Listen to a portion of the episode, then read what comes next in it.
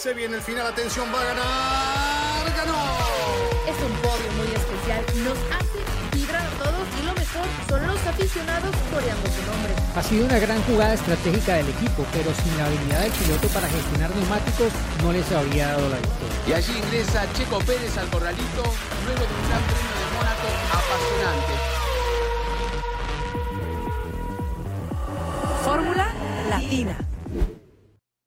Hola, ¿cómo están formuleros? Bienvenidos a Fórmula Latina, un fin de semana que estuvimos esperando durante mucho tiempo y finalmente ya pasó, ya es historia y hemos pasado muy bien todo este fin de semana de Fórmula 1 en México, en este gran premio que siempre es especial y aún más con Checo siendo protagonista, ¿no? Eh, un público que se dio el gusto en gran cantidad porque superaron los 370 mil personas a lo largo de los tres días de disfrutar de ese gran premio en su casa, como lo vienen teniendo desde hace ya algunos años, desde 2015, pero además con un piloto local que ya habían disfrutado, pero andando adelante, ¿no? Algo que no, no, no todos en el mundo se pueden dar ese gusto, de tener un gran premio en casa con un piloto eh, de, de, su país peleando allí por las posiciones y además lo hizo muy bien. Así que vamos a tratar de desglosar un poco todo lo que ha sido esta semana. No me quedo solamente en el fin de semana porque acá hay dos personas que han trabajado mucho en los últimos días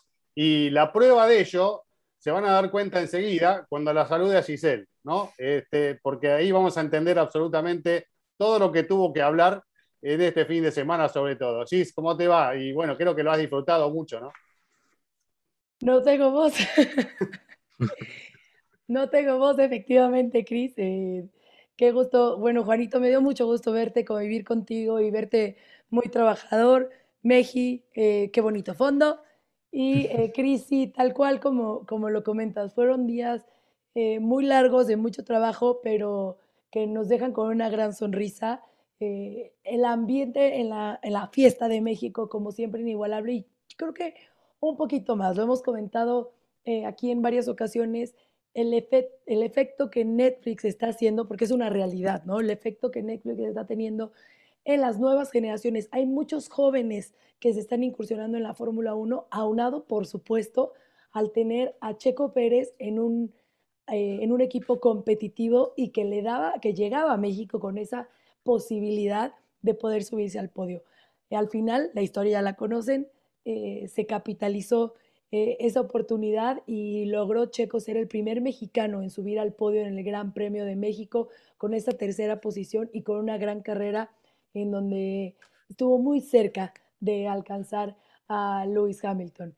Eh, les pido una disculpa de antemano por, este, por esta voz, pero eh, sí, fueron muchas horas de estar hablando desde el miércoles en el showroom, jueves ya de medios entrevistando a los 20 pilotos, eh, viernes los que tuvieron la oportunidad de ir eh, al autódromo, bueno, pues vieron que estuve eh, haciendo toda la parte del hosting eh, para las pantallas.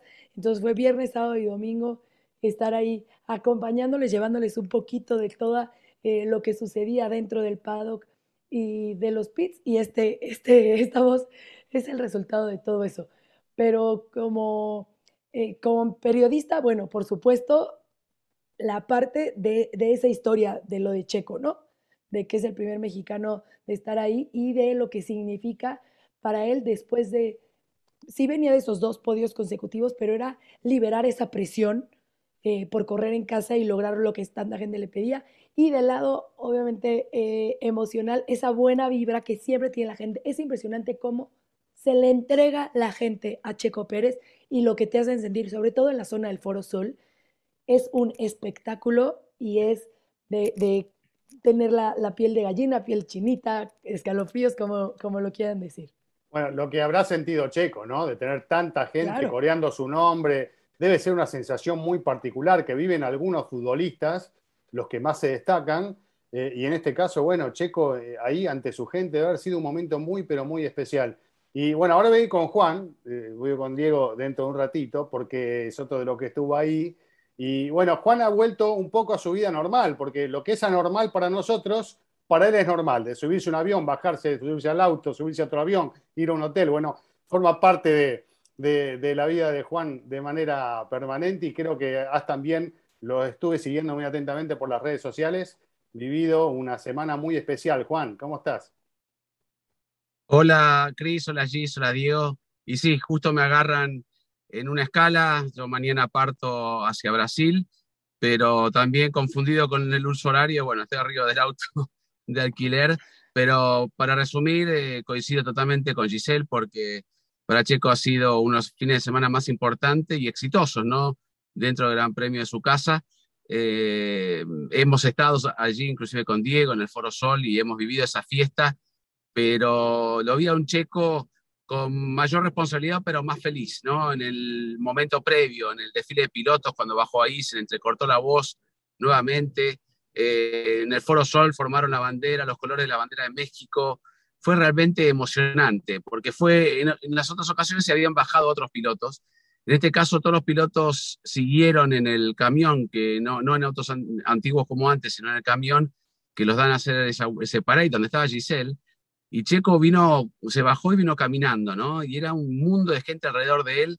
La verdad que después subirse al auto, devuelvo esa emoción, habla lo profesional que es y cómo se pudo, este, por lo menos, encerrar en ese casco y enfocarse en la carrera, de la cual fue, después vamos a hablar, una muy buena por parte del piloto mexicano pero el resto de la fiesta fue maravillosa como siempre, obviamente con las limitaciones que tuvieron ¿no? los organizadores para poder realizar lo que ellos más quieren. El paddock obviamente no tenía ese lugar donde siempre se destaca, con puestitos, como si fuera una villa, que en alguna parte pensé que se podría haber hecho igual, ¿no? porque ya se vive una normalidad bastante plena en el paddock, con invitados, eh, el paddock club, todo está como igual, pero paradójicamente no se pueden hacer, o contradictoriamente, mejor dicho, no se pueden hacer ciertas actividades que no afectarían al cuidado que sí se está teniendo en cuenta muchísimo en la Fórmula 1. Pero bueno, al margen de ello, creo que fue un fin de semana, como siempre, en México, fantástico. Los pilotos, me tocó como a Giselle esta vez, más que nunca, hacer entrevistas mano a mano con todos los principales protagonistas.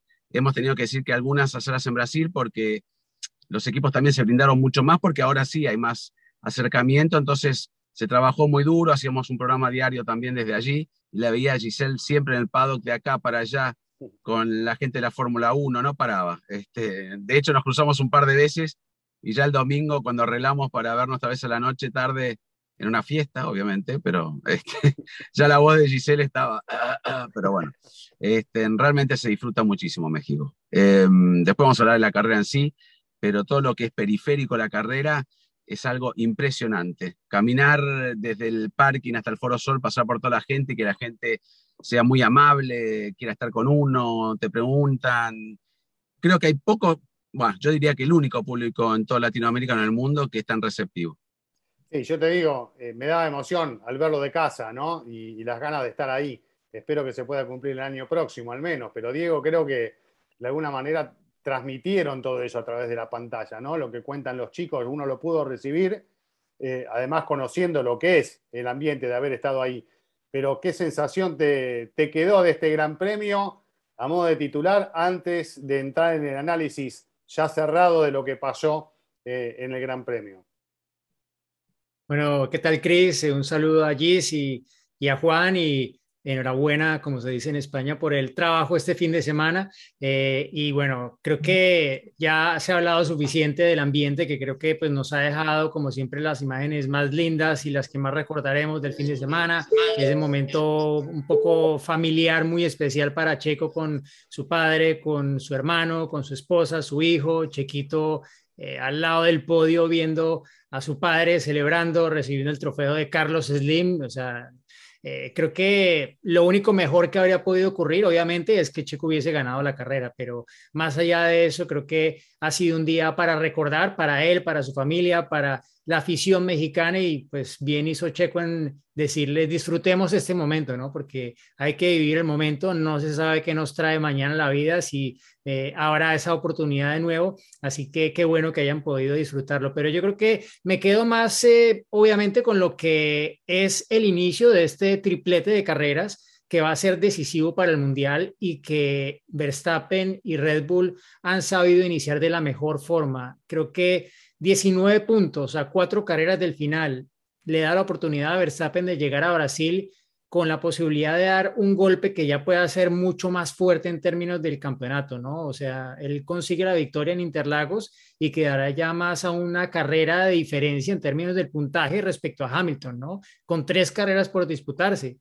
Obvio, la fiabilidad puede jugar, puede haber otro tipo de situaciones. Hemos visto cómo ha oscilado el péndulo de un lado a otro durante el fin de semana. Inicialmente carrera Red Bull, calificación carrera Mercedes, llega el Gran Premio Carrera Red Bull, ¿no? Y creo que dependiendo de las condiciones y de los circuitos que visitemos de aquí en adelante, veremos cómo nuevamente ese péndulo va a seguir oscilando, pero al final Red Bull ha dado un golpe importante con Verstappen en México y creo que pues eh, empieza a tomar impulso Verstappen para intentar finalmente poner eh, punto final al dominio de Mercedes en esta era turbo híbrida, veremos. Hablábamos la semana pasada del tema de las presiones, de cómo juega esto en cada uno, de cómo le afectan o no a Max Verstappen, y nos quitó todas las dudas con esa largada tremenda, ¿no? Eh, en, un kilómetro solucionó lo del sábado, que parecía que era todo para Red Bull, que terminó siendo el 1-2 para Mercedes.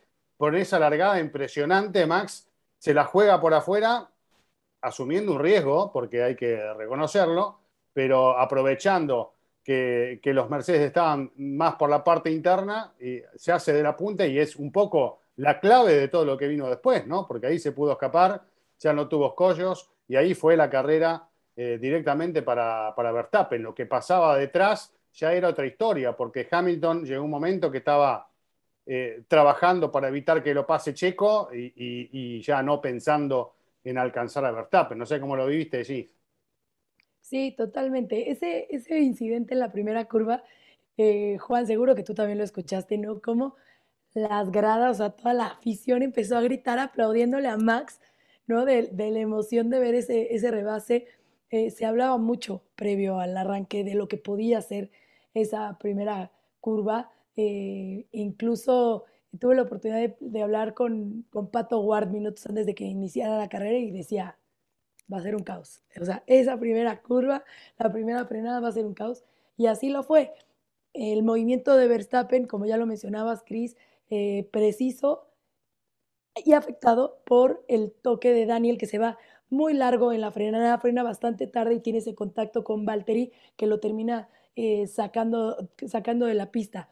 Eh, posteriormente intentó Red Bull acercarse a, a Luis para justamente conseguir esa segunda posición de Checo, aumentando el tiempo de Checo en pista, ¿no? Sabiendo de el manejo de neumáticos de, Checo, intentando entrar mucho más tarde, hacer esa parada eh, en los pits para que en el segundo stint Checo tuviera unos neumáticos mucho más frescos y pudiera acercarse a Luis. Incluso estuvo a punto 5, o sea, estuvo muy, muy cerca, pero fue bastante eh, complicado, lo decía Checo. Eh, Hamilton manejó perfectamente, ¿no? ¿no? No me dio ni siquiera una pequeña oportunidad de que yo me pudiera acercar. Obvio, es la experiencia también de, un siete veces campeón del mundo. Eh, entonces le complicó bastante a Checo y también a Hamilton, ¿no? Hamilton lo comentaba que, que, sufrió en el sentido de, a ver, porque justo hay como un tema ahí que hasta Luis lo aclaró después hoy en redes sociales, ¿no? Dice, a ver, no digo que, Checo haya hecho un mal trabajo o que no esté en un nivel, al contrario, está en un gran nivel, pero él el día anterior dijo como que, que él estaba muy acostumbrado a correr con alguien eh, por detrás, ¿no? Y quería que no se malinterpretara, pero claro, él sabía que Red Bull había sido muy rápido el fin de semana y que en cualquier momento eh, tenía que cuidarse muy bien para que Checo, Checo no lo alcanzara, pero aunado a su experiencia, eh, quedó en esa segunda posición, pero me parece que por más de que haya podido defender esa, segunda posición, la cara de Luis lo decía todo, ¿no? Estaba molesto, él iba por esa victoria, tenía la oportunidad de llevarse esa victoria y sale con un segundo lugar que le da 18 puntos que, claro, le sirven para seguir en la pelea, pero no para emparejarse o para poder eh, superar a, Max y como ya lo decía Checo, Red Bull se lleva la mejor parte y llegan a una pista también en Brasil, donde en teoría también son muy buenos. Bueno, la cara les cambia eh, en base a si ganan o no ganan, ¿no? Eh, la cara de Hamilton y la de Verstappen es clarita, cuando ganan y cuando no ganan, ¿no? Ahora le tocó a Luis perder y sabe que cada batalla, esto es fecha por fecha, y si vas perdiendo, te vas escapando en el campeonato y eso es una realidad, como recién hablábamos, ¿no? Así que habrá que ver qué viene en el corto plazo. Pero vos, ¿qué, percibiste, Juan, de, de, Hamilton, de cómo fue la carrera para él y de cómo terminó con, los neumáticos y, bueno, un poco todo lo que se vivió, ¿no? Que fue con mucha tensión, la vuelta 58, 59 sobre todo, y las sucesivas fueron tremendas, ¿no? Para los que estábamos viendo el Gran Premio. Y después sobre el final, hasta la última vuelta que vuelve Checo otra vez al ataque, pero, pero no le alcanzó. No, obviamente, sí, coincido. Yo cuando lo entrevisté a Hamilton post carrera, estaba muy tranquilo, de hecho. ¿eh? Lo hemos entrevistado en muchas ocasiones y cuando le salen las cosas mal o no como él quieren, eh, no está muy feliz, digamos, o por lo menos está molesto, habla poco. En esta situación yo creo que quedó conforme porque sabía que no había, no había otro, otra mejor posición que salir segundo. Em, pero cuando le pregunto sobre lo de Botas, él me dice que no entiende lo que quiso hacer Botas, porque de hecho se ve que Botas está todo el tiempo mirando hacia Hamilton y no está mirando a, a Verstappen, no que se está metiendo. De, hecho, podría Botas haber frenado un poco más tarde y obligarlo un poco a Verstappen a levantar y que no se meta tan fácil. Es como que lo complicó un poco el propio Botas para mí, para mi percepción y por lo que dijo Hamilton, eh, confirma un poco eso porque dijo, sí, no entendí por qué Botas este, se cuidó más de mí que, que de Max. Eh, inclusive Toto Wolf estuvo molesto por la situación, dijo que le iban a hablar. No lo hicieron muy público, pero yo creo que se podría, Botas podría haber hecho otro trabajo. De hecho, bueno, el incidente, Botas no tiene nada que ver, un poco Richardo es el, responsable, pero podría haberlo ayudado un poco más a Hamilton, sin perjudicarlo a, a Verstappen, pero dejó pasar como si estuviera solo Verstappen. Eh, me es fácil decirlo ahora, pero yo lo percibí en el momento que sucedió y luego Hamilton un poco lo confirmó. Y a partir de allí, Verstappen se escapó. Con el ritmo que tenían en clasificación y durante todo el fin de semana, podrían haber perdido la pole y puede ser, eh, si no hubiera sucedido lo de Sunoda. Eh, estaban muy un poco abajo, pero podían haber recuperado en segundo parcial, eran rapidísimos.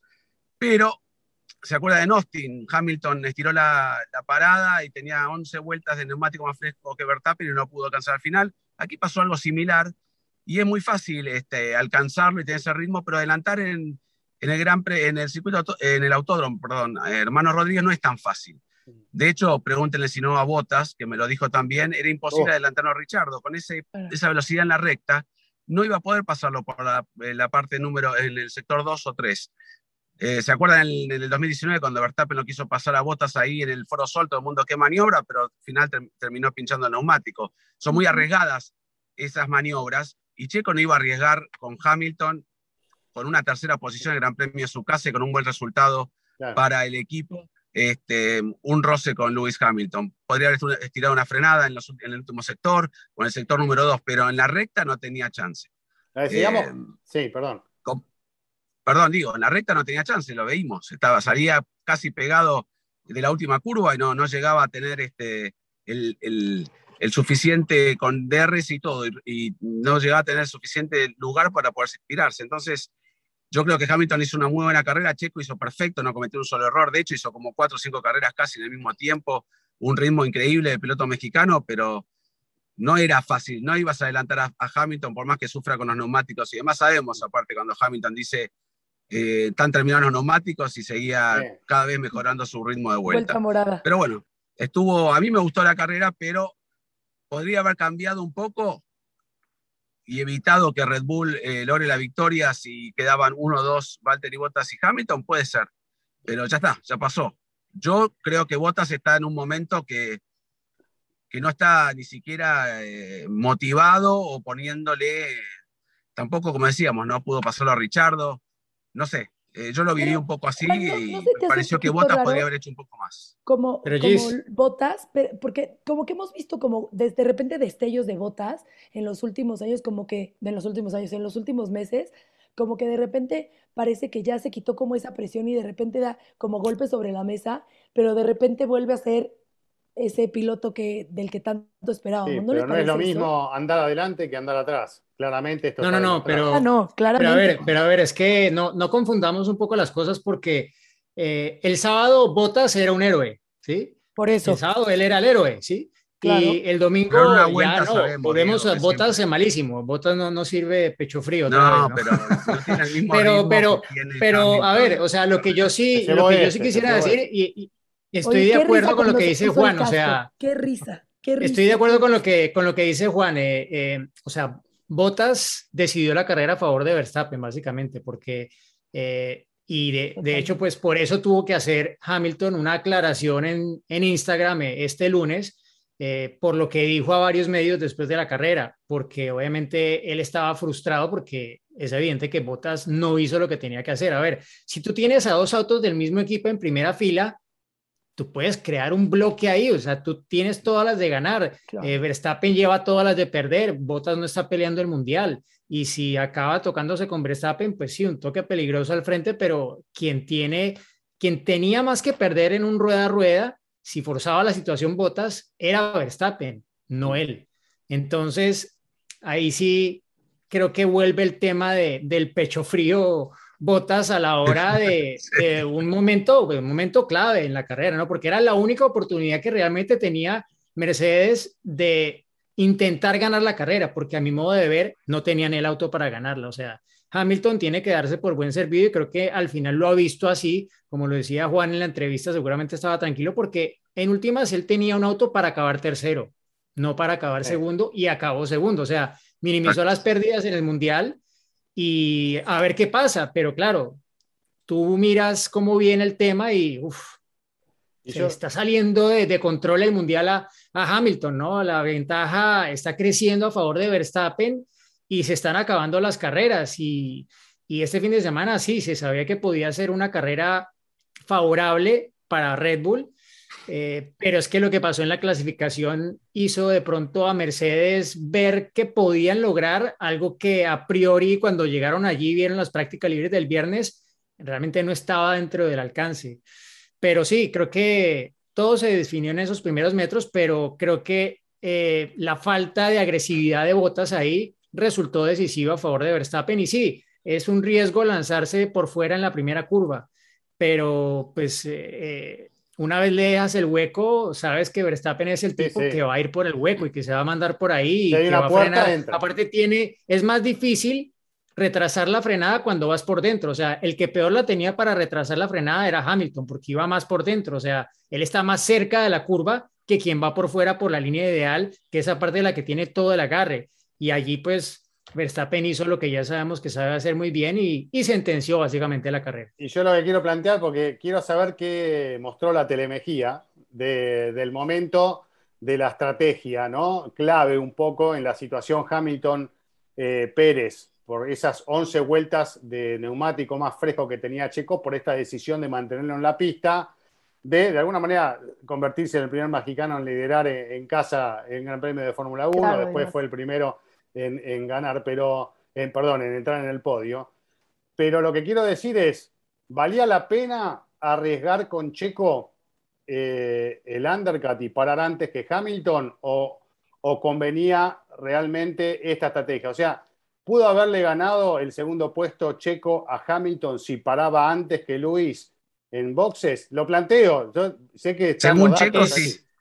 Es lo que Según dice Checo, Checo, pero sí. claro, es que Checo lo ve desde, su punto de vista, pero ¿qué pasa? Si tú anticipas la parada de Checo, obviamente vas a obligar a, Versta- a Hamilton a parar antes y eso va a generar que Verstappen también tenga que anticipar su parada y que lo saque de, de- de tal vez el plan ideal de carrera, ¿no? Entonces, es una reacción en cadena y tú lo ves siempre que la mitad del grupo para el primero y empiezan todos a parar porque todos empiezan a cubrirse del undercut porque en las primeras dos, tres vueltas eran segundos de diferencia entre un neumático fresco y un neumático ya con bastantes vueltas, ¿no? Por un momento Checo, bueno, Checo que ya sabemos que es el mago para hacer aguantar los neumáticos, ¿no? Y dos veces dijo en la radio, eh, los neumáticos están mejor y seguía y seguía estirando ese, ese steam hasta que un poco el tráfico también decidió también en qué momento había que hacer esa parada, pero alguna gente, eh, y recibí varias veces la pregunta a través de, de, de Twitter, eh, decía,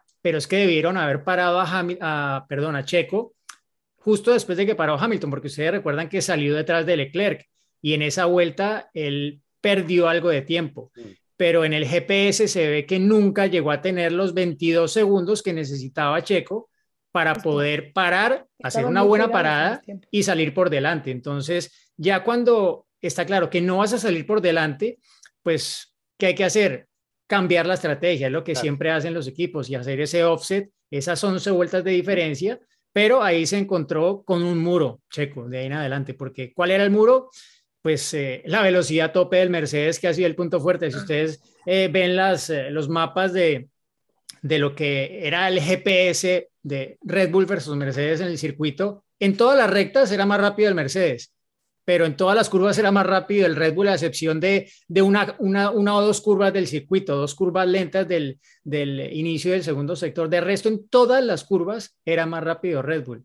Pero claro, con ese déficit en la, en la recta, por mucho DRS, si tú miras la tabla de velocidades punta en la recta, en la carrera, incluso con DRS, incluso con succión, Checo no fue más rápido que los Mercedes. Sí, Juan, ¿qué querías agregar? No, no, no, coincido totalmente. Quería que, que hable Giselle, pero eh, por eso cuando mucha gente se entusiasmaba, ¿no? Ponen el, el, Amazon Web Services que lo iba a adelantar en 18 vueltas o ya iba a estar detrás. Este, bueno, y Mercedes decía que, en la última vuelta. En ese sentido, sí, en ese sentido Hamilton es muy difícil adelantar. Eh, y con esa velocidad tope que decía Diego, era, era, imposible, y lo fue también para Walter y Bottas, que paradójicamente estuvo detrás de, de, de Richardo 30, 30 y pico de vueltas, justo el que lo dejó, no afuera, pero limitado con posibilidades de por lo menos pelear ahí con Checo Pérez por un tercer lugar, que me llamó la atención tampoco, está bien, es un incidente de primera, de primera curva, de la largada, pero ni siquiera se, fue, se investigó, ¿no? Y, y, comprometió toda la carrera a Valtteri Bottas. Yo coincido con Diego que se va terminando el plazo, no el plazo, sino las carreras, y, y, Max tiene 19 puntos a favor, faltan 107 a disputarse. Vimos lo que sucedió con Botas en los pits, no sucede muy a menudo, pero pequeños errores pueden llegar a condicionar. En Brasil, en teoría, va a llover. Eh, todo uno habla en situación normal, sí. Y habiendo ganado tantas carreras, Max Verstappen ya ganó nueve carreras, o sea, ¿Merece el título? Y sí, porque inclusive quedó afuera cuando venía liderando, se chocó con Hamilton Silverton y quedó afuera y ganó. Eh, o sea, como merecimiento, si decimos quién merece el título hoy por hoy, es Max Verstappen. Pero si no estuviera Hamilton, ya estaría casi sentenciado el Mundial. Yo creo que Hamilton está dando todo. Me tocó hacer una entrevista con él que me habían, ustedes saben, como a Mercedes, 10 minutos, 15 y duró 18, muy tranquilo. Lo, pocas veces lo vi tan tranquilo, ¿no? Y él dice que es el cazador, que le gusta ser así, que siempre lo fue, pese a que vaya primero, él siempre se está buscando objetivos. Y yo creo que de alguna manera esos siete títulos un poco de tranquilidad, de tranquilidad le dan. También lo entrevisté a Verstappen y Verstappen es igual. Son, tenemos que estar felices de estar viviendo este momento entre, entre estos dos pilotos, sin desmerecer al resto, que son buenísimos, pero están en otro nivel. Este, por eso estaba tranquilo, como bien lo dijo Diego, ¿no? Minimizó los daños. Otra cosa no podía hacer eh, Hamilton. Y de hecho, muy bien el equipo de sacarle inclusive la vuelta rápida a Max Verstappen, que estaba en otra liga. Ahora, viene Brasil. ¿Y qué puede llegar a pasar? Con lluvia, un incidente. Sabemos que Hamilton y Verstappen son buenísimos en esas condiciones, pero en esas condiciones puede pasar cualquier cosa. Lo que sí digo, y para terminar, que ahora más que nunca, tanto Botas como Checo son importantísimos. Checo lo hizo en México, lo viene haciendo las últimas carreras, está haciendo el trabajo de equipo ideal, el compañero de equipo ideal, como lo hizo en Austin, eh, dejándole lugar a, Verstappen. Y Botas, para mí, no está apareciendo, porque cuando ganó en Turquía con autoridad, mucho tampoco lo ayudó a Hamilton, le sacó los puntos a, Verstappen, pero tampoco ayudó mucho al equipo. Así que yo lo llamo Russell, lo pongo en las últimas cinco carreras y que Botas espere para ir a, Pobre Bota, lo estamos matando. A ver, yo les quería preguntar, aprovechando que... a ¿qué tanto, ¿Qué tanto creen que sea esta situación de que no esté siendo Botas el mejor compañero de equipo, por decirlo de alguna forma, a que le hayan dado las gracias? O sea, ¿creen que sí sea por eso o porque siempre ha sido así el perfil de Valtteri? Habla fuerte, habla fuerte. No, pero o sea, es que es lo que decía antes, o sea, Valtteri está siendo Valtteri, para mí está siendo el que hemos visto siempre. Lo que pasa es que no sé, eh, Hamilton, una de las cosas que dijo es que él esperaba colocarse en la succión de Botas. El problema es que Botas salió mal y nunca llegó realmente a estar delante de Hamilton. Estaba lado a lado y pues eh, creo que no, no, como lo decía antes, no supo resolver bien la, la situación y, y preocupándose más por Luis que por Max. Sí, pero yo creo que Valtteri está teniendo un, un, dilema en este momento, que es el primero, saber que son los últimos grandes premios dentro de Mercedes, que ya se va, querer tal vez eh, correr con, con, otra cabeza la última parte del año, y ahí es donde viene, eh, me parece a mí, esta eh, indecisión o como quieran llamarlo, de tal vez cometer decisiones que no son las adecuadas, ¿no? Tal vez eh, si él tuviese garantizada la continuidad en el equipo, yo no sé si actuaría de la misma manera. Me parece que después de la pole, después de, verse como el favorito para la carrera, ya de entrada eh, no, tuvo la actitud más adecuada, apretó un poco a Hamilton y creo que es un poco la cabeza de él en esta última parte del año, más allá de conocer cuál es su rol, se lo preguntás hoy a Botas y te va a decir, no, yo voy a colaborar, voy a hacer todo lo que el equipo me diga, pero por dentro creo que pasa otra cosa, ¿no? Y a veces eso es lo que generan. Pero a ver, pero, pero Cristian, tú estás diciendo que, que Botas no quiere que Mercedes gane el campeonato. No, no, no, no, no.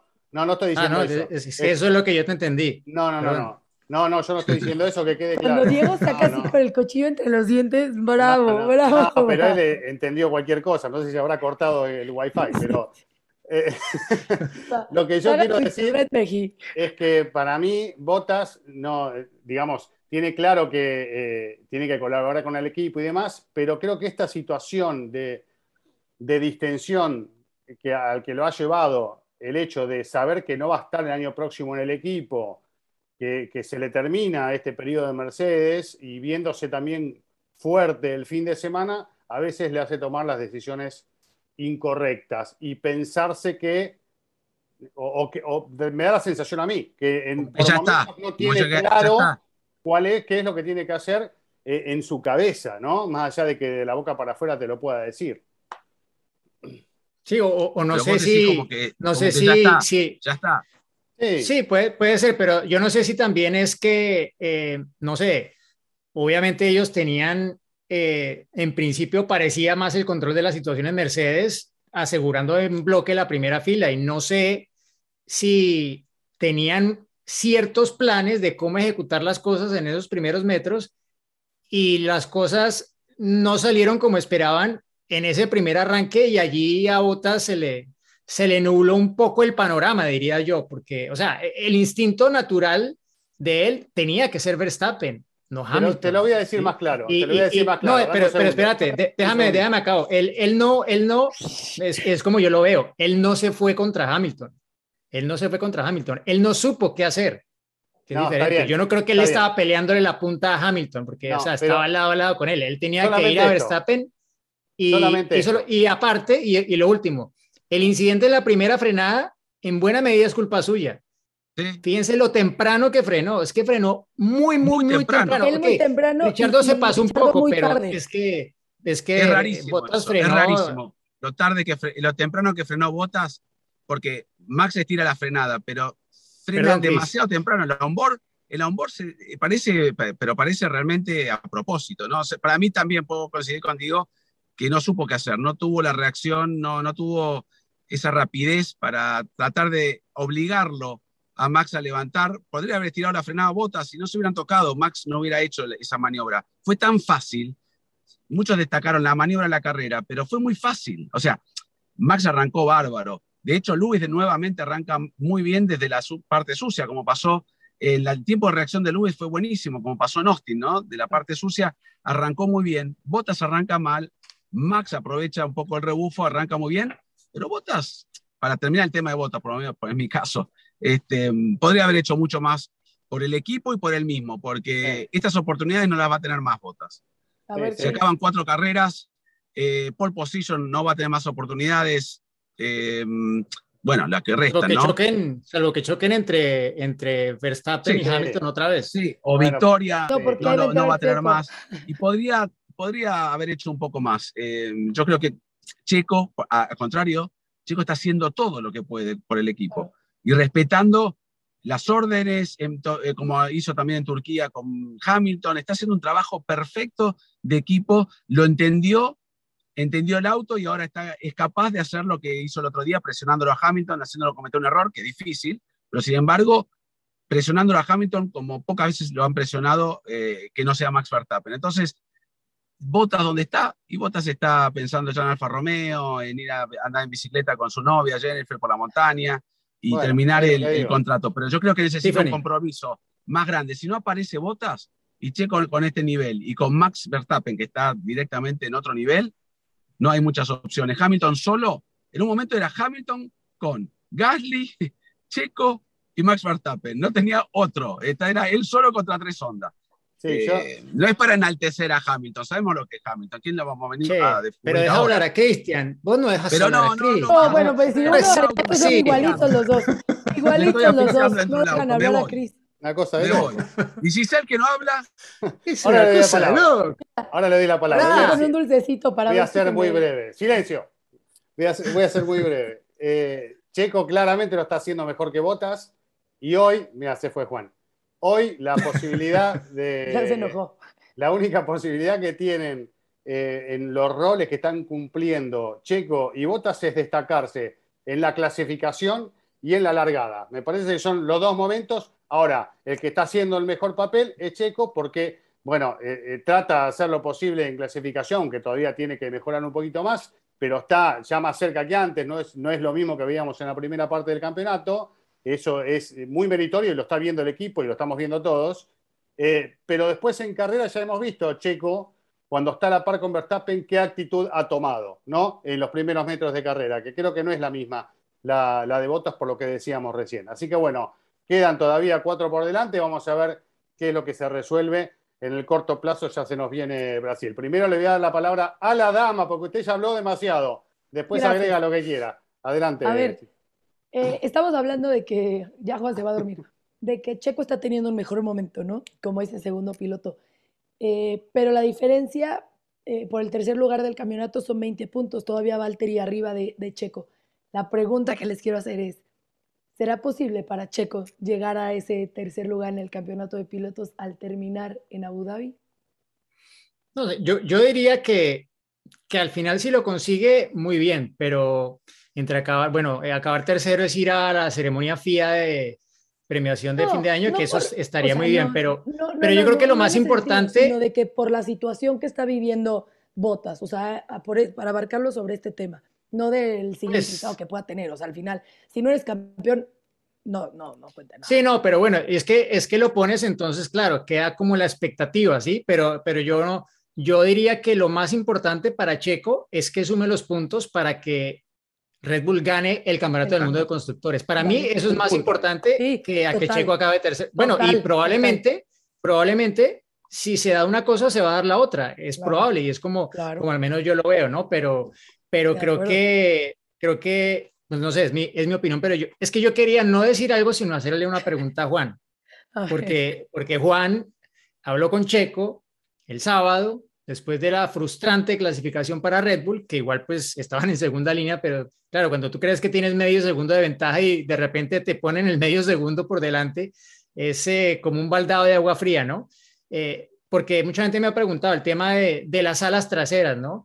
Eh, Checo lo, lo, puso públicamente y creo que te lo dijo Juan, para que, no sé, nos cuentes un poco al final cuál fue el tema con las alas traseras y, eh, y lo que ocurrió, que a Checo le quitaron, le pusieron, y yo luego te digo lo que, lo que dijo Christian Horner, porque hay gente que, reclama, ¿no? Que cómo así que a Checo le quitaron el ala trasera para dársela a Verstappen, que cómo así, y en México, o sea, que es caro, por Dios.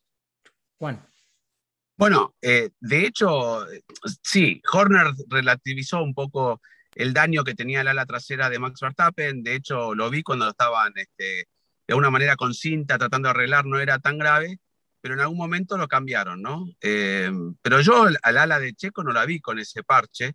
Eh, deben haber cambiado flap. No, no creo que haya sido. Checo un poco atribuyó el, rendimiento de la clasificación por el cambio de ala. Yo creo que el incidente con su noda fue lo que comprometió todo. Eh, tampoco lo responsabilizo a su noda al 100%, no, no, no creo que haya sido responsable. Lamentablemente estaba ahí, es parte del juego, le estaba dando la succión a, a Gasly, que hizo un gran trabajo en ello, como lo hizo también este, Lando Norris con Daniel Richardo, pero no creo que lo del ala, primero, que si fuera así, este, me parece perfecto. Ya lo hemos visto en otras ocasiones, eh, si hay un upgrade o una mejora, va para Max Verstappen. Eh, nadie va a dudar que si Checo estaba ganando, Hamilton estaba tercero y Max segundo, eh, iba a ganar Max Verstappen. Mucha gente cree, se lo preguntaron inclusive a Checo, pero conociendo a ese equipo, si más a Red Bull hubiera ganado, hubiera ganado Verstappen aunque haya 150 mil personas. Yo creo eso. Y Checo fue como muy polite en esa respuesta, ¿no? O sea, dijo, pues vamos a esperar a ver qué es lo que sucede ese día. O sea, dejen que pero en ese momento lo ya que yo vi hablamos. Cuando, cuando estaban eh, trabajando y estábamos junto a Albert, que hubo como un cambio de, de, de, de alerón. Eh, ahora, si el de tenía mejor, peor rendimiento, el que tenía Max, y se lo dieron a. Porque de hecho, Max se quejó durante la práctica libre número 3 de que el auto ya no tenía el mismo agarre, de que iba deslizándose. Ahora no sé cuánto influyó. No sé qué dijo Horner después, pues yo no lo entrevisté, Diego, pero me gustaría entenderlo porque yo creo que no tenía tanta incidencia a lo que sucedió por el cambio de alerón. Sabemos que los pilotos, y no, y si no es por decir algo contra Checo, al contrario, todos los pilotos lo hacen, siempre van a buscar no un responsable, sino algún elemento que pudo haber perjudicado lo que ellos pensaban que podía haber sido excelente. Pero no sé, ese rendimiento no creo que lo haya este, perjudicado el del alerón. Pero bueno, si Max no estaba cómodo y luego estuvo un poco mejor, puede ser. No, por eso no quiero juzgar algo que no, no, no, no, no lo tengo bien claro. Sí, no, yo, yo lo preguntaba más un poco por, por, por el tema de que quedó un poco la impresión de que es que le quitaron el ala a Checo para dársela a Max. Eh, pero al final, claro. bueno, también cuando acabó la, la clasificación, lo, lo, último que dijo Checo antes de bajarse del auto fue como que se quedó pensando y dijo, es que el coche no volvió a ser el mismo.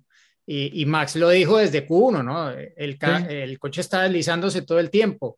Eh, y fue un poco más que, que Red Bull no estuvo al nivel de que, que venía antes de la clasificación.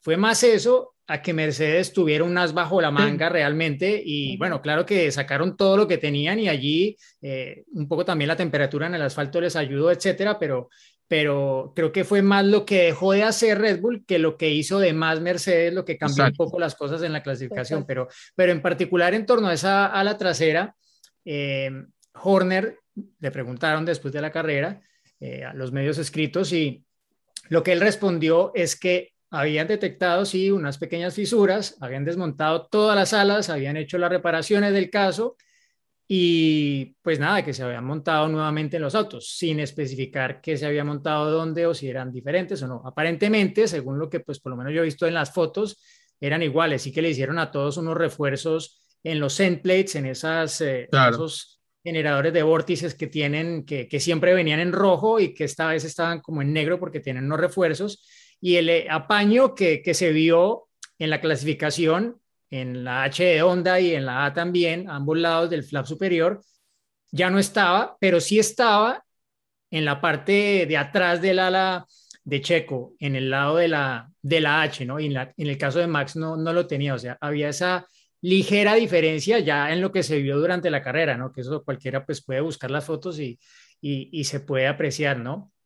Pero lo otro que dijo Horner es eh, y claro, es que perdimos una a la trasera cuando Checo tuvo su incidente en la primera sí, práctica libre, sí, ¿no? Bueno, o sea, lo dejó ahí sí, como, como, bueno, es que si pasó algo, no se les olvide no, que Checo bañó el ala primero. Claro. el, el, ala original que traía la rompió. Qué bravo que Exactamente, son, ¿eh? No se olvidan de esa cosa. No, claro. que lo, y lo mencionó muy bien Chacho en su momento en la transmisión porque hay que acordarse, ¿no? Eh, lo partió al medio, no servía más esa ala, no es que fue un pequeño daño y se podía cambiar un flap, se podía cambiar lo, eh, quedó partida al medio y bueno, eh, un poco las consecuencias. Ya sabemos cuando hay un solo repuesto, un solo repuesto, un solo elemento, a quién va a ir. Pero él lo rompió, ¿no? Como hizo Charles Leclerc. Uh -huh. Lo quiso sí, el tema, aunque los centrales checos. Demasiado ¿Cómo, verde, ¿Qué fin de semana? De años sin usarse. Perdón, creo que es mi internet, ¿no? estoy Para un poquito Charles. lenta. No, le llega tarde a Juan. no, la escucho muy bajito porque no tengo el mejor sistema de audio. Es como si dice. Sí, creo que No, sí, pero de a poco, le, de a No. poco le está volviendo la voz. Eh, Le está pasando como a Checo con los No, neumáticos. porque Cada vez viene mejor. quiero saber, pero ¿gritaste, Giselle? ¿Fue el festejo El festejo o en el fue por hacer tantas entrevistas? Fue el festejo No, en el todo un poco. ¿O fue de la fiesta? Eh, de- Ah. La fiesta de anoche. Vi, fo- vi- vi fotos, vi Yo, fotos. mira, te voy a decir, el, el viernes ya empezaba así como medio raspadita, eh, pero igual me compré mis mil paquetitos de pastillitas y así me la tuve, pero ayer ya en la tarde, incluso en la fiesta, me costaba trabajo ya hablar, porque además ves que ahí tienes como que gritar. Entonces, me, me dolía hasta como el, así como el esfuerzo de estar hablando. Y hoy en la mañana ya fue así de, bueno, sí, hola. Eh. Bueno, pero vamos recuperando a poco. Le gusta, ¿eh? Le queda lindo, le queda lindo. Queda, queda sexy. De Sí, Paulina sí, Rubio, ¿no? sexy. Ay, sí. De la- Yo, yo iba a decir Alejandra Guzmán, pero bueno. Bueno, la que quieras, hombre. No, quiero sumar antes de, porque Vamos se nos pasan los minutos nunca. y, Bueno. y para que no se, se nos vaya el tiempo, de darle un- unos minutos al análisis de lo que ha sido la- y lo que sigue siendo la lucha de Ferrari con McLaren, ¿no? Bien, Ahora los bien, italianos bien. por delante de McLaren en el campeonato de constructores dieron un paso muy importante, que es mucho dinero a fin de año, que hay que ver si esto se sostiene, ¿no? Porque los que venían con, con ese crecimiento este año eran lo- los McLaren claramente y ahora parece que se ha fortalecido un poquito más Ferrari, no sé si tiene que ver estos nuevos desarrollos, que tener un poco más de potencia en el motor o si hay otras cosas que tienen que ver incluso con, con los circuitos o con las características de los trazados para que se esté dando vuelta la tendencia, ¿no? Y hay que ver si esto se sostiene, como les decía, en las últimas de- del año, a ver qué es lo que piensan. Hoy está un pasito por delante Ferrari, que tuvo que jugar con los pilotos, primero con, con Sainz, este, permitiéndole superar a Leclerc y después diciéndole a Leclerc este, que recupere la posición, ¿no? Me parece que tampoco ayudó en nada la penalización de Lando, ¿no? Ese cambio de, de unidad de potencia que lo mandó al fondo de la parrilla.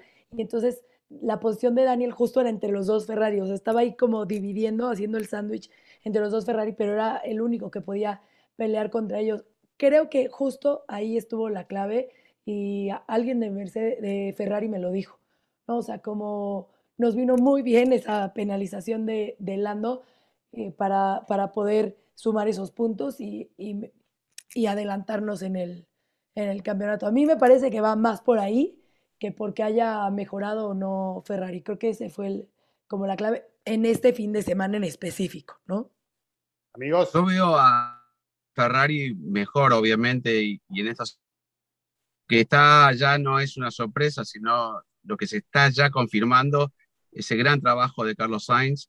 eh, ya no estaba tan Charles, desde el día viernes, Charles Leclerc como autocrítico, como es siempre, que Dios lo sabe muy bien, eh, culpándose, es un desastre. El domingo, después de la carrera, también no estaba conforme.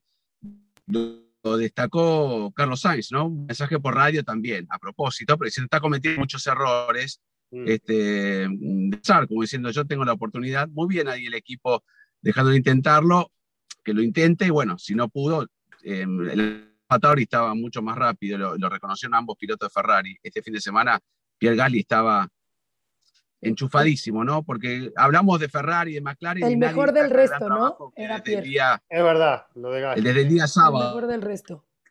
Sí, claro, quinto y mejor del mejor del resto, porque quedó cuarto al final. Una carrera para él muy aburrida, como me dijo, muy sola, no, no, no tuvo ningún compromiso, pero eso destaca el gran trabajo. Inclusive vi en una de estas páginas de, de estadísticas las posiciones de carreras de, de, de Pierre son realmente muy buenas, ¿no? En otras ha tenido inconvenientes, pero cuando tuvo el auto y supo aprovecharlo, lo ha exprimido con el podio también en, en Azerbaiyán. Es un piloto que está en un momento muy bueno, sobre todo en Alfa Tauri. Pero bueno, no me quería desviar, pero íbamos a ir a, a- a McLaren y a, a Ferrari y dije, pobre Pierre, nombrémoslo. Ah.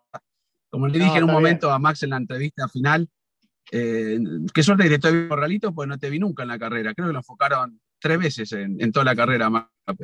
Sí, es verdad, hay que Bueno, darle y, y crédito a estuvo, estuvo Gasly, recordémoslo, en el más reciente podio del Gran Premio de Brasil, ¿no? Eh, ahí aguantando a Hamilton en los metros finales, aparte, en el Toro Rosso, en lo que fue la última temporada antes de cambiar de nombre a Alfa Tauri. Yo, yo sé, solamente quisiera decir que, que para mí sí es evidente que Ferrari ha mejorado, que desde que introdujeron las mejoras en el sistema híbrido han dado claramente un paso hacia adelante y creo que pues esto va un poco eh, rompiendo con la tradición histórica de Ferrari de cerrar el año un poco más débil que sus rivales en el apartado de desarrollo, ¿no? Y, y eh, sorprende, pienso yo, y es una muy buena señal para la próxima temporada por el lado de Ferrari. Y es que los números lo dicen muy claro. En las últimas tres carreras, Ferrari ha marcado 52 puntos y McLaren ha marcado 21, si no me equivoco.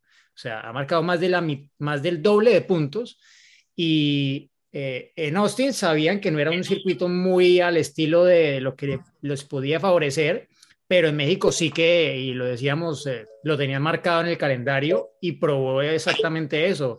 Fue una carrera eh, favorable para ellos y al final han conseguido pues mantener esa tendencia que les permite ya colocarse terceros en el Mundial de Constructores y, y con una diferencia que no, no es pequeña ya, ¿no? O sea, vienen a más en Ferrari y esto creo que sobre todo me emociona para la próxima temporada, no porque sea tifosi ni ferrarista, sino de cara a que ojalá tengamos a Ferrari metida de nueva en la pelea por eh, las victorias en cada fin de semana, porque mejor tres que dos, digámoslo. Bueno, mientras Diego prepara, porque sé que hizo una selección de preguntas, eh, les pregunto yo, ¿cómo le fue en Grid Rival? Porque les digo que este, arrimé unos, unas posiciones y ahora estoy 56. Así que venimos escalando. ¿eh? Atención, se me termina el campeonato. No creo que pueda llegar al grupo de punta. de repente en la próxima, una de esas me va mal y desaparezco. Pero, pero vengo ahí con esta arremetida en el último tramo del campeonato. ¿eh? 56, no sé cómo están ustedes. ¿sí? Mira, no me fue tan mal, pero sigo siendo entre los 200, 294. Eh, sí, con el único que me fue mal fue con Mick Schumacher, porque se retiró, pero de ahí en fuera, Ocon, Betel, Fernando y Norris me sumaron puntos. Hace rato estaba armando yo mi equipo porque se me venció el contrato de cuatro y creo que no me va a ir muy bien en Brasil. Ay, no renovaste a Checo.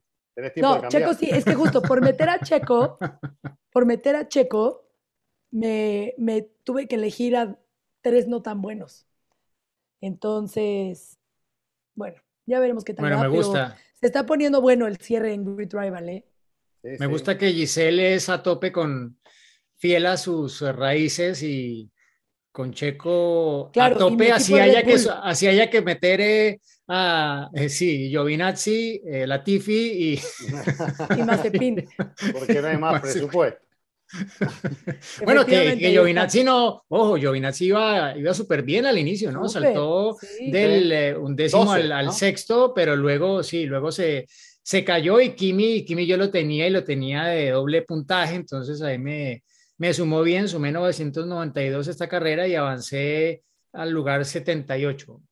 Bastante lugares, pero, pero creo que el hueco ahí ya se empieza a ser grande para poder entrar al top 50 nuevamente. Se me viene Mejía, ¿eh? 9.85 sumé yo, así que me descontaste unos puntitos. ¿Qué va a ser? ¿En, qué puesto estás, Chris? 56. wow. Vamos, a ver La próxima temporada te voy a pasar ahí una lana para que me armes tú mi equipo. Bueno, yo, puedo asesorar. ¿eh? Es un lindo currito para el año que viene de hacer unos manguitos, ¿no? Al que, que quiera. ¿eh? Yo me estoy dedicando a trabajar para nuevo reglamento para el año que viene. Como muchos de los equipos, ya me enfoqué.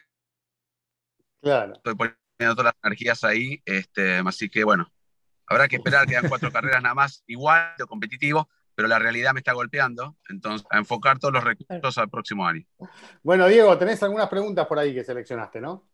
Sí, Cris, bueno, creo que ya muchas de las que eh, tenía las hemos eh, resuelto un poco eh, en el diálogo, el intercambio que hemos tenido a lo largo de este episodio, pero varias gente me ha preguntado, y pues se lo pregunto más a, Juan y a, y a, Gis que estuvieron allí, si creen que el Gran Premio de México vuelva a ser el mejor de la temporada.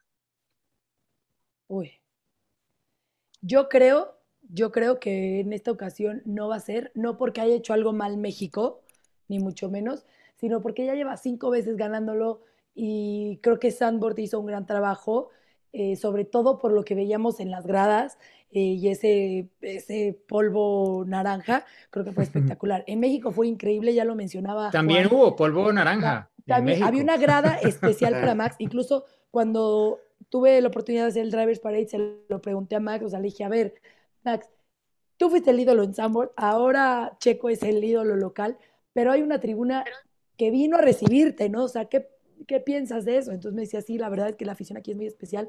Y cuando pasamos por ahí, ¡pum! Uno, humo naranja. Entonces, eh, también tuvo su toque eh, de la naranja mecánica en México, pero sí, eh, te digo, a pesar de que se hizo la bandera en el Foro Sol, que se pidió que todos fueran de verde, que los aplausos fueron impresionantes. O sea, esa vuelta en el driver, siempre les cuento lo mismo, que el driver's parade es el mejor momento porque es donde como que todo el mundo concentra su energía para los pilotos.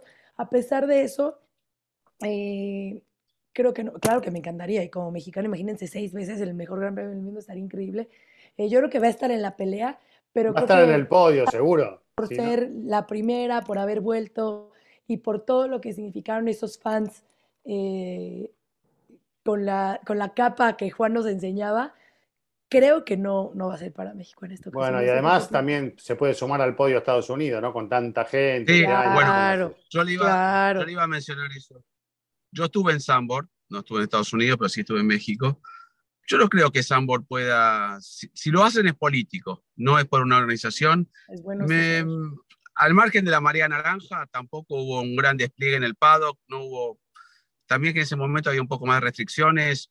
No me, no me llamó la atención nada en Sambor, perdón, ¿no, Gis? Pero estando ahí. No, no, qué bueno, porque tú estuviste ahí, tú tienes más. Eh, Entonces, o sea, está bien, no hay una novedad que el auto salga del podio, que el podio sea así, que haya un DJ, está mm, bien, estuvo claro. en, en, Sambor, el público ayudó mucho, pero, el público en México también. En México, Entonces, yo creo que si, se lo, si no se lo dan a México, pues ya se lo dieron en cinco oportunidades y ya está como más que reconocido.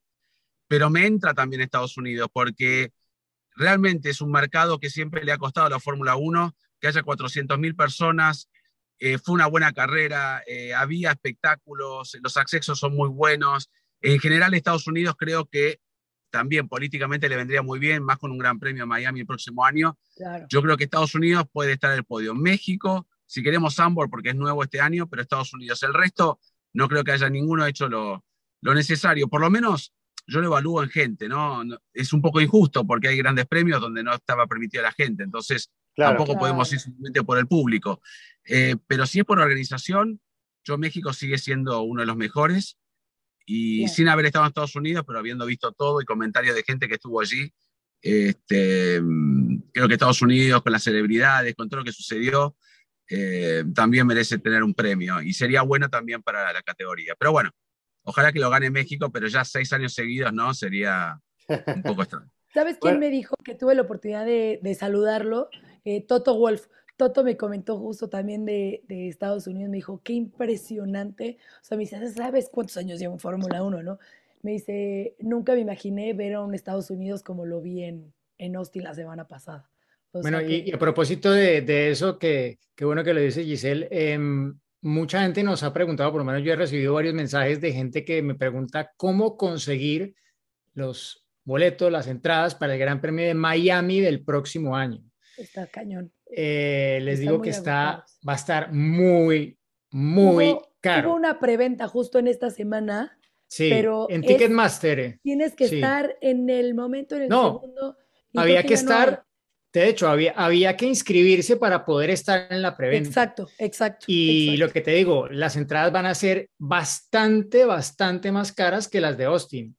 Y se van a agotar igual, porque es que la anticipación que hay con esta carrera, uff, no. Hay que empezar a averiguar si algún amigo que tenga un departamento ahí, ¿no?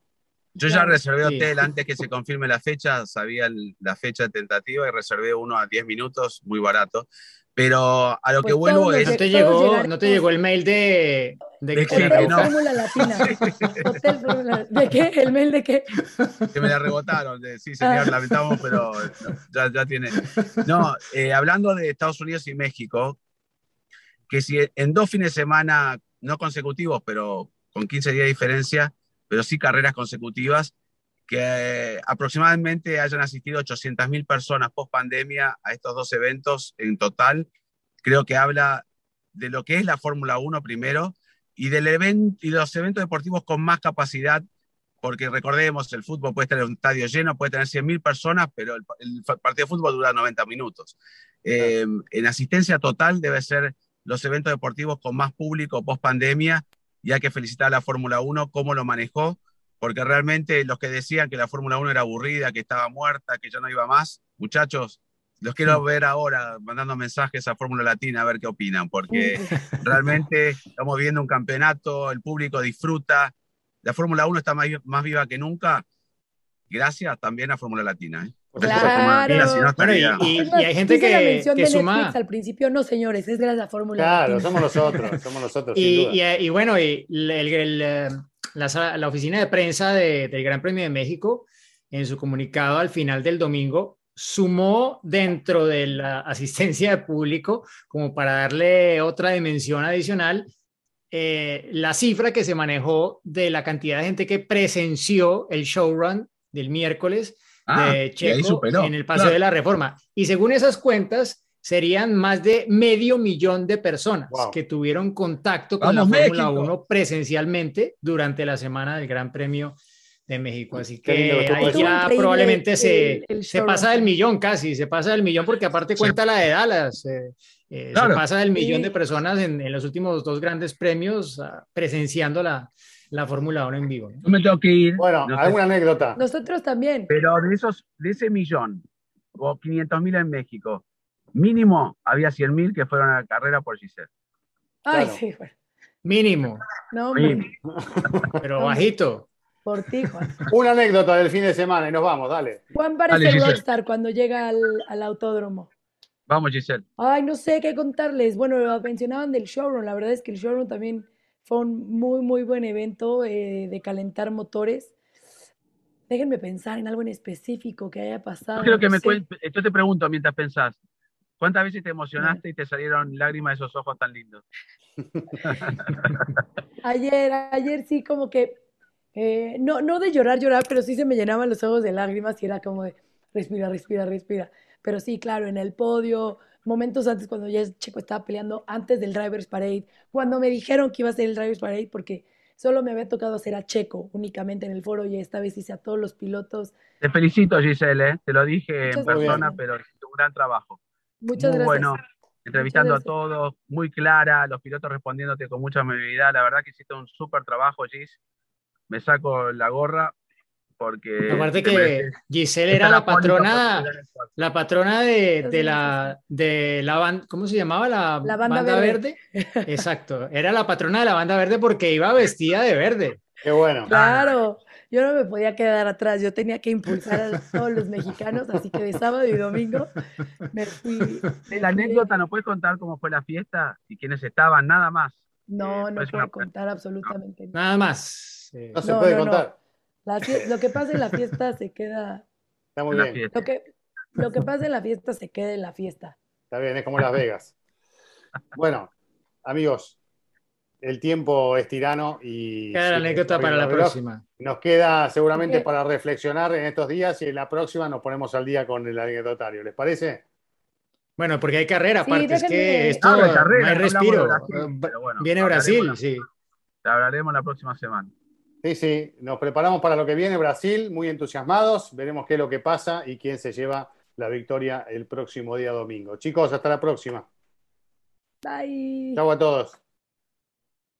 Se viene el final, atención, va a ganar, ganó. Es un podio muy especial, nos hace vibrar a todos y lo mejor son los aficionados coreando su nombre. Ha sido una gran jugada estratégica del equipo, pero sin la habilidad del piloto para gestionar neumáticos no les habría dado la victoria. Y allí ingresa Checo Pérez al corralito, luego de un gran premio de Mónaco apasionante.